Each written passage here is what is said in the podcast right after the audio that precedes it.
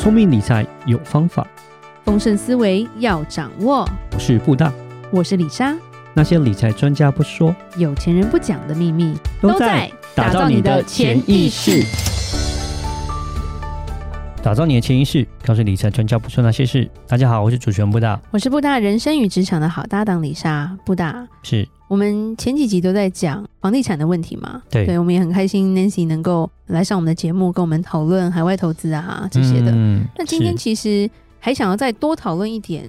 因为其实很多人会问东南亚投资，嗯，是，尤其是台湾这边了。对，对，你在美国不会有人问你东南亚投资啊，美国人只活在美国，甚至连加拿大都不去。谢谢，因为美国实在太大了啦，美国内需就够了。嗯，对。那其实台湾因为我们是岛国嘛，所以有时候就是会想要往外走。嗯，那就会很多人会问说，哎，东南亚投资？那其实像之前柬埔寨那个就不用再说了，对。嗯，然后也有马来西亚的一些招商啊，但是。很多的不定因素，不是说它的房地产不好，而是说很多的诈骗存在啦。嗯，对，那其实语言上可能也不通的状况下，很容易受骗。那我们今天专注要讨论的地区是越南。对，就稍微聊一下越南吧，因为其实我们在几个月前是有做一集关于越南投资的介绍啦，然后有提到那个 ETF 跟基金的，对嘛，富邦的它的越南 ETF 零零八八五这一趟就是 ETF 嘛，在那一集介绍完之后，哎。市场上又继续下跌，对，又跌了大概百分之二十左右吧。那就是说，稍微聊一下，到底到底越南发生什么事情？好了，其实它这个越南的发生事情是比较跟房地产有点相关性，这样子。是越南来讲哈，大家都蛮看好的啦。呃，尤其是在去年开始，我讲那个零零八八五这档基金，呃，就是 ETF 啦。那其实也是有溢价的问题，然后很多人买，非常非常多人买。对，对那台湾人买非常多，又跟南非币一样了吗？是，也不是这样讲，因为。基本上，第一个是越南有因为中美贸易战有受惠嘛，对不对？因为现在变得有点像是很多人到越南去扩厂，对吧？因为像新的工厂嘛，对对对对，因为中美贸易战之后变成中国，以前都是中国是代工工厂嘛，对。但是因为呃美国就变成说以后要把中国制造一些东西，就是宽税要扣的多一点，扣的重一点，就变成说，哎，那大家就会开始要找。其他地方去投资的嘛，加上中国的劳工也是越来越贵哦。对，没错。嗯，其实越南这几年就是因为这样的关系，它受惠蛮多。像它的 GDP 就是几乎每年大概都有六的表现这样子。相对于今年哦，嗯、今年大陆可能 GDP 只有三的话，比较起来其实它是好很多的。对对，而且现在那个越南来讲哦，它是全球排名第十五大的国家，其实人很多，而且它的平均人口哈在三十岁以下哦。超百分之四十六，越南人其实 蛮会生的。对，然后呢，可能他没有老龄化的问题，是因为可能很多都在战争中去世。嗯，然后加上之前的动乱问题，其实他的老一辈没有活得这么久了。嗯，而且其实越南人是非常爱赚钱的。对啊，那越南这一块啊，现在真的是越南制造已经开始一直在全力追赶这个中国制造了嘛？像 Nike 球鞋，我们要台湾制造。那台湾这种，那个是另外一回事啊。台湾的人口就是不够多，它还有再这样，台湾制造业是靠外劳动。对对对，还有那个劳动成本啊，还有就是有差了。对对对对对。那目前来讲，像全世界 Nike 啊的球鞋，大概就是百分之五十都是越南制造的，两双有一双就是越南做的。对对，然后三星手机也跑到越南了。苹果的那个 Apple Watch 啊，MacBook 都跑到越南去了，以前都是在中国。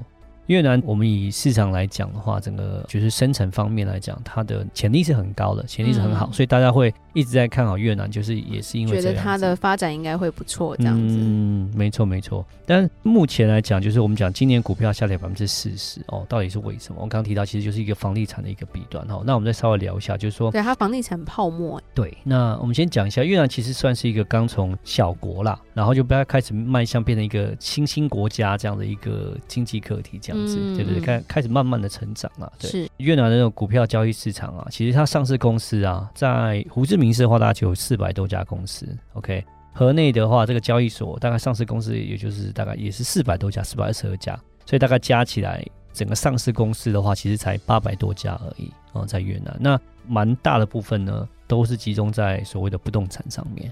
对。所以说，如果假设不动产有任何的呃一些状况的话，其实就会造成这个股票市场的下跌跟上涨这样子，联动性蛮大的。因为上市公司不多，而且上市的公司也不长，而且重点是占比蛮多是在不动产上面这样子。嗯嗯嗯。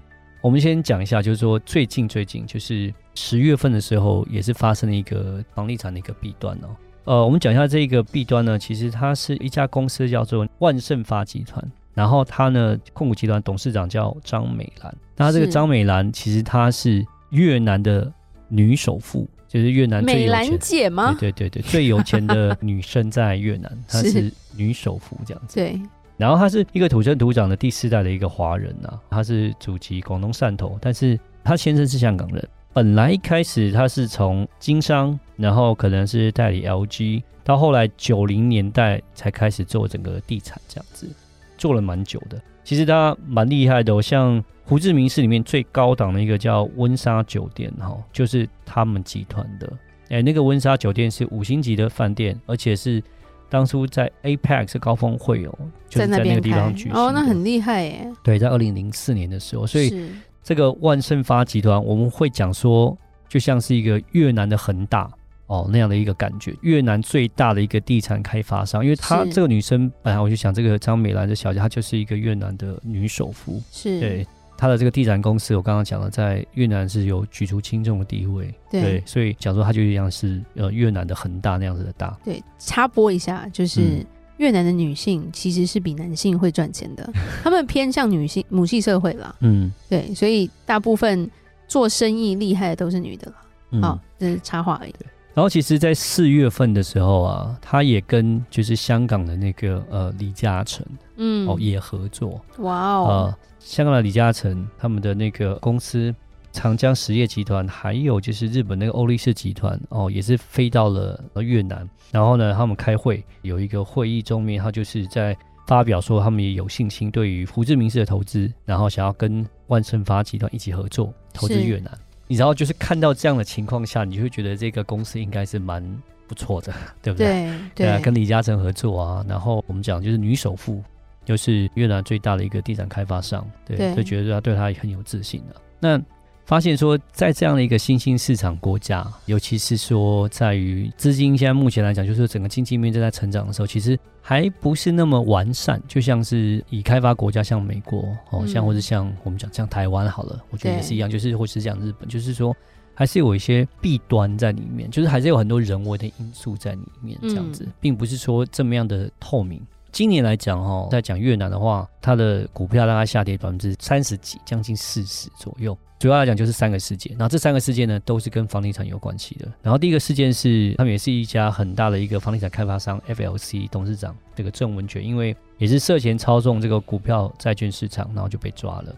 就内线交易那种感觉，是不是？对。对，然后第二个也是有另外一家叫做新皇明集团。这一家也是，他也是在四月份的时候也是爆发弊案。对，他那个爆发弊案也是其实也是蛮夸张。你可以想象，他在胡志明市那边，他买下用二十四点五兆越盾去买地哦，可是你去换算这个土地哦，一坪哦是台币三百五十万。你可以想象，有事吗？在胡志明市在越南，然后你可以炒地皮炒到一坪三百五十万，比台北的信义区都要来得贵。我觉得是有点 too over 了，对，对就是 over 到这种程度这样子，对，对，所以后面因为炒到这个样子的时候，他们很好玩是，他自己去发行债券，发行债券呢，然后去收购市场上的钱，然后自己再收购，那好像是自己发行债券，自己再收回来，收回来之后呢，然后再把这些债券呢，再把它跟银行做结合，弄成一个所谓的结构式商品，哦，然后呢去做贩售，他很敢哎、欸。对啊，所以基本上真的就是跟银行这边有一点官商勾结跟内线交易这样，对，才会做成这样的状况。那不是有点是完全，就完全就是对，对。那还有在十月的时候，就是我们刚刚讲的这个万盛发集团女首富张美兰也是被抓了。OK，美兰姐被抓了，也是被抓。那也是在讲说她在二零一八年、一九年的时候，也是她是违法去发行债券，是，然后也是做一个这样的一个机制。那也是因为这样的关系，应该都好朋友吧。我跟你说这个赚钱哦，你可以做哦，这样子。我想就是官商勾结了，对，因为他跟越南的银行也是有蛮多连带的关系，一定的了。对对，然后到后面这个事情爆发之后。还造成整个金融市场的不稳定，因为就变成人民就跑去银行做挤兑，就开始要把钱领出来，因为很害怕，对，对啊，所以害怕会出事。是是是，就是因为这样的一个关系，那整个越南的市场就今年来讲就掉将近百分之四十这样子。是，对。那到底越南是怎么样？好还是不好？对啊，到底可不可以投？以越南我们来看的话，其实它是很特别的，就是多的消息是有的，出口啊其实很不错，它人口结构，然后它的整个市场。还有它的未来展望，各个方面其实都是蛮不错的，所以它是有多的消息，嗯、可是它也有空的消息，就像这些房地产，其实有点像是比较是一个不确定性的这种引爆点，因为这种东西真的是比较难去预估，我没有办法用市场上的这些资料去把它给。因为因为如果你走内线的话，这就是人为的风险了。对对对对，比较是人为风险，真的是比较是分析不出来的，对对，没有办法去预期的这样子。所以以它来讲的话，就是说它是多跟空都有，有一部分人觉得。现在真的是抄底的大好时机了，就是他们可能也深信觉得越南今年基本上是算是他们打贪的一年了。对，对那如果打贪打完了，当然我相信这就是会是低点，但是我就不知道你到底还有没有必安。对，然后如果没有必安，我相信一定是低点，但是如果还有，那可能就不会是低点。是有一派市场上已经很开心的去抄底了，他们觉得是一个很好的一个时间。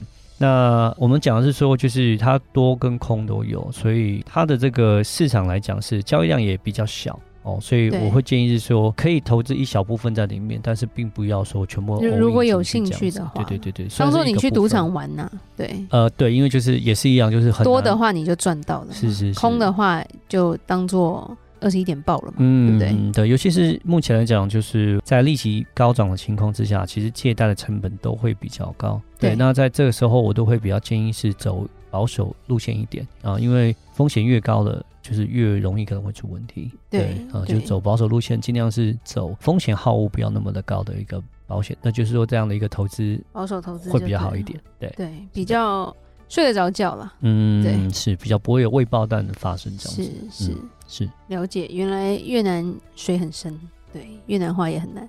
李莎也在讲一些奇怪的东西。那谢谢布大今天跟我们讲解一下，说，诶，越南的后面的投资到底是要怎么去决断啦？它发展来说是 OK 的，只是说避案这东西我们真的是防不胜防，嗯、因为发展中国家总是会有这些事情，是因为法律不够严谨嘛。嗯哼，对，那当它发生的时候。